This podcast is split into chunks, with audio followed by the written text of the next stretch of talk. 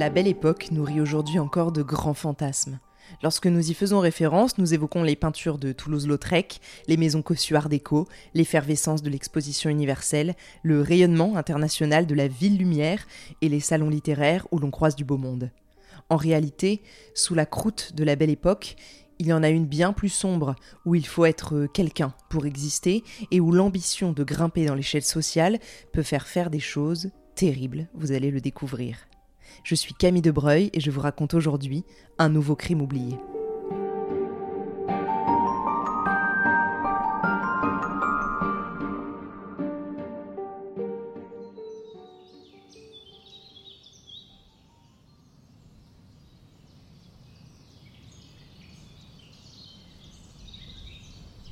Dimanche 31 mai 1908 au matin, l'impasse Roncin dort encore. Elle croise la célèbre rue de Vaugirard au niveau du 152 et malgré sa qualification d'impasse, elle est longue de 300 mètres.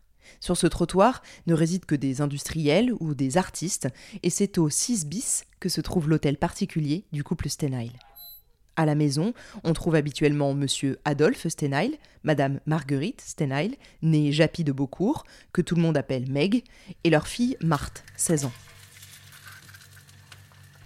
Comme la plupart des bourgeois de l'époque, la famille dispose de domestiques à temps plein. Il y a Rémi Couillard, leur valet de chambre depuis 18 mois, et madame Mariette Wolf, la cuisinière. En face de la maison Stenheil se trouve l'imprimerie de Vaugirard où le gardien Carlier a terminé sa ronde de nuit depuis quelques minutes. De jour, la demeure est très lumineuse. Adolphe étant peintre portraitiste, il ne renie pas sur la lumière naturelle. Mais de temps en temps, il profite de la propriété d'un ami de Marguerite, à Bellevue, appelé Verlogis. C'est 30 et 31 mai 1908, c'est d'ailleurs à Bellevue que se trouve la cuisinière Mariette, Marthe, la fille du couple Stenheil, et leur chien, un griffon prénommé Dick, qui fait office de chien de garde en temps normal. Pour la bonne société parisienne, le Grand Paris comme on l'appelle alors, les saisons sont très précises. Dès le mois de juin, les plus aisés décalent leurs habitudes dans un pavillon d'été, et pour la famille Stenheil, c'est à Bellevue que tout se passe. Dans l'optique de leur départ, Marguerite et Adolphe ont accueilli la veille la mère de Marguerite, Émilie Japy de Beaucourt. Pour cette dernière nuit avant le grand départ à Bellevue, Marguerite a laissé son lit à sa mère, souffrante des jambes, et dort dans la chambre de sa fille Marthe, tandis qu'Adolphe dort comme toujours l'été, à l'écart, dans une chambre près de la salle de bain. À 5 heures du matin, Rémi, le valet de chambre, descend de sa mansarde et entre dans la cuisine. Il entend alors des gémissements venant de la chambre de Marthe, où dort normalement Marguerite. Il tend l'oreille et pressent que quelque chose ne va pas chez sa maîtresse. Il monte quatre à quatre les marches jusqu'au premier étage. Là, dans la pénombre de l'aube, il bute contre le corps de son maître, Adolphe, sans vie, étendu contre la porte de la salle de bain, grande ouverte. Pris de panique, Rémi ouvre une des fenêtres de la salle de bain qui donne sur l'imprimerie Vaugirard et hurle pour qu'on l'aide. Carlier, le gardien, se précipite à la porte d'entrée et la trouve ouverte, elle qui avait été fermée à clé la veille au soir. Le pauvre valet de chambre tremble de tous ses membres en désignant le corps de son maître, les mains dans le dos, renversé sur ses talons et la tête violacée, les yeux exorbités par la terreur. Une ficelle est fortement serrée autour de son cou et un baillon de coton est enfoncé dans sa bouche. Le gardien Carlier détale et sort demander de l'aide auprès d'un ami, l'agent Poncy, qui vit au 162 de la rue Vaugirard. Lorsqu'il revient avec l'agent de police Poncy, le gardien se rend également dans la chambre de Marguerite Stenheil et y découvre un second cadavre, le corps raide de Madame Émilie Japy, la mère de la maîtresse de maison. Là encore, le même mode opératoire, la ficelle autour du cou et la ouate dans la bouche. Contrairement à son gendre, elle est attachée par les pieds au montant de son lit en fer. Les premières observations montrent sans aucun doute qu'elle n'a pas eu le temps de se débattre et que ses assassins ont surpris la pauvre femme dans son sommeil. Ce n'est pas du tout le cas d'Adolphe, qui a dû lutter désespérément contre ses meurtriers, d'abord à moitié suffocant à cause de la ouate, il aura sûrement sauté de son lit pour se réfugier ailleurs dans la maison, mais le peintre a été rattrapé et étranglé à même le sol.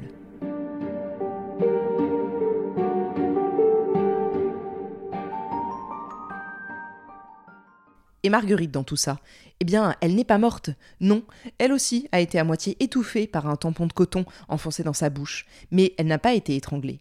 Lorsqu'il la retrouve, le valet constate qu'elle est ligotée à son lit, pieds et poings liés, mais également son buste, la corde passant carrément sous le lit. Dans son malheur, elle a eu de la chance. Trois heures plus tard, maître Lédet, juge d'instruction, Amar, chef de la sûreté, Bertillon, directeur du service anthropométrique, et monsieur Courtois, le médecin légiste, arrivent sur place. Il commence une enquête minutieuse et les premiers soins sont donnés à Marguerite par le docteur Courtois qui constate également le décès de madame Japy et de monsieur Stenay. Les premières constatations policières tombent également. Grâce à la perquisition des lieux, les enquêteurs notent que tous les meubles semblent avoir été fouillés les tiroirs sont ouverts, leur contenu répandu sur le sol, et le montant du vol a l'air d'être, à première vue, très important, près de 10 000 francs, ainsi que la totalité des bijoux. Un vrai cafarnaum. On commence à lister des indices. D'abord, aucune trace d'effraction dans ce magnifique hôtel, plutôt bien protégé par un portail de fer et une grande porte d'entrée. Les assassins ont donc dû pénétrer à l'intérieur grâce à une réplique de clé. Le chien de la famille, Dick, était exceptionnellement absent. Une belle coïncidence, si c'en est une. Ensuite, au début du mois d'avril, Adolphe avait donné une exposition temporaire dans son jardin d'hiver. Il a donc été facile pour un de ses assassins de préméditer son effraction en faisant un état des lieux de la maison. Quoi qu'il en soit, ceux qui se sont introduits dans la maison la connaissaient très bien. Enfin, l'agent Bertillon du service anthropométrique relève des traces de doigts sur un vide poche en verre, sur un pot en grès, sur des verres et sur une bouteille de rhum à moitié bu. Les assassins ont donc, a priori, été tellement confiants qu'ils ont pris le temps de boire un coup à leur santé avant de quitter les lieux. Mais celle qui peut donner bien plus que des indices, c'est Madame Stenheil, c'est Marguerite, qui a peut-être vu quelqu'un, entendu un nom. Alors qu'elle revient doucement à elle après avoir été prise de crise de terreur, elle commence à parler. En phrase hachée, elle commence par évoquer un rêve terrible, ayant du mal à prendre conscience que cette nuit d'horreur a bien eu lieu au cœur même de sa villa cossue. Elle raconte alors aux enquêteurs. Ils étaient quatre, trois hommes et une jeune femme brune. J'ai parfaitement reconnu l'homme qui m'a attaqué le premier, qui m'a menacé de son couteau en me piquant la poitrine à hauteur du cœur. Si je criais, si je me refusais à indiquer où était le pognon. C'est un ancien modèle de mon mari, dont j'ignore le nom, mais dont la tête, très ressemblante, est reproduite dans le tableau principal qui figurait à la dernière exposition d'Adolphe, tableau que vous retrouverez sûrement dans un carton dans notre jardin d'hiver. Alors ça, c'est inédit. Nous sommes bien avant l'avènement du portrait robot, car cette pratique ne sera vraiment utilisée qu'à partir de 1952 en France, mais là, l'assassin serait peint en grand format dans la véranda? Marguerite reprend. Les misérables devaient savoir où se trouvait la chambre de ma fille, dans le lit de laquelle j'étais exceptionnellement couchée, car ils m'ont prise pour elle. La jeune femme brune, à un moment donné, m'a dit Mademoiselle, n'ayez peur, dites-nous où est l'argent, et nous ne vous ferons pas de mal. Elle a même demandé ma grâce lorsque plus tard, ses complices voulaient ma mort. Et après le témoignage de Marguerite s'achève net, car elle explique s'être évanouie. Malgré la piste du modèle d'Adolphe que donne la pauvre Meg traumatisée, les enquêteurs ont des doutes et décident de rester ouverts à d'autres possibilités. Les médecins légistes ne pourront d'ailleurs procéder aux autopsies des cadavres qu'à partir du mardi suivant, à cause d'une morgue surbookée. Ce qui est presque certain, c'est que Meg doit certainement sa vie à l'imposture d'avoir été prise pour sa fille Marthe et qu'Emily Japy est de ce fait sûrement morte à la place de Marguerite Stenheil. Le jeu de chaises musicales auquel se sont adonnés les membres de la famille en échangeant les lits cette nuit-là les aura donc condamnés et sauvé Meg comme par miracle.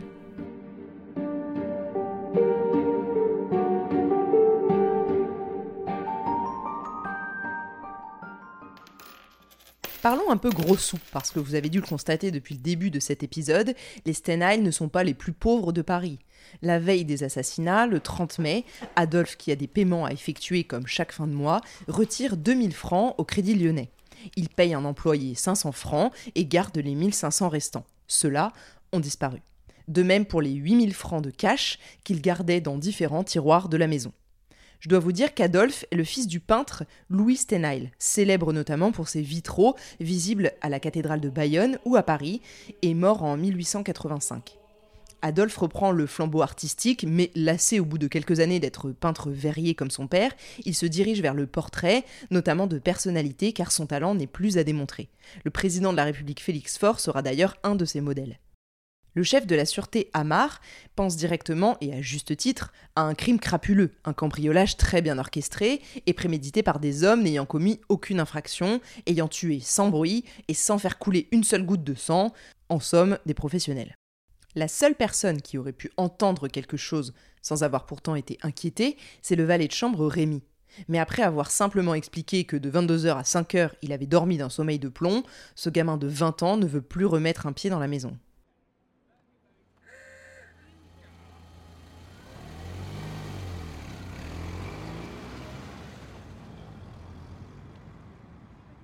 Nous sommes maintenant en novembre 1908 et Rémi Couillard prend des leçons pour devenir chauffeur, puis après avoir obtenu sa licence, Meg le reprend à son service, des mois donc après le début de l'enquête. Rémi ne couche plus à l'hôtel Stenheil, mais habite à Paris, rue des Écluses Saint-Martin.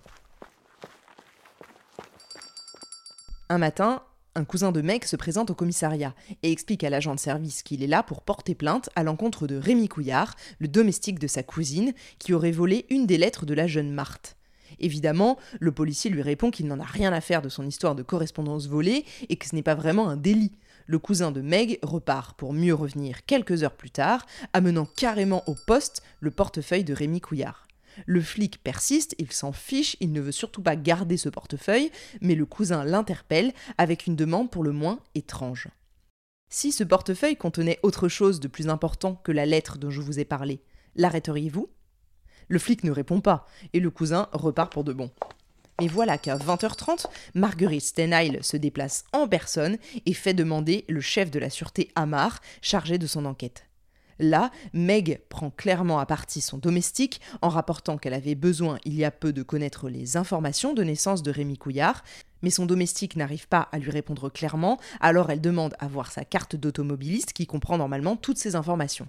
Là, Rémi aurait été comme bouleversé au moment d'ouvrir son portefeuille et Meg était tombée sur la lettre de sa fille, ainsi que sur une perle qui, elle l'affirme, faisait partie des bijoux volés durant le funeste cambriolage du mois de mai. On ne cherche pas beaucoup plus à comprendre, car depuis le mois de mai justement, il n'y a aucune piste sérieuse qui s'ouvre pour les enquêteurs.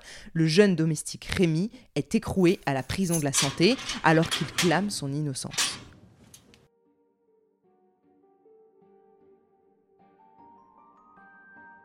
Est-il possible alors que dans le fracas et la précipitation du cambriolage du mois de mai, une perle se soit détachée d'une bague de Marguerite Stenheil se peut-il également que Rémi Couillard, le domestique qui a rangé et nettoyé toute la demeure de l'impasse Roncin, ait trouvé et gardé cette perle? Est-il pourtant tout désigné comme l'instigateur du double meurtre d'Adolphe Stenheil et Émilie Japy de Beaucourt? Je peux déjà vous dire que les enquêteurs vont devoir creuser dans la vie de Marguerite pour comprendre sa personnalité et démêler dans son passé trouble les rumeurs de la vérité. Pour en savoir plus sur ce personnage mystérieux, je vous donne rendez-vous la semaine prochaine dans le second épisode de Crimes oubliés, l'affaire Stenheil.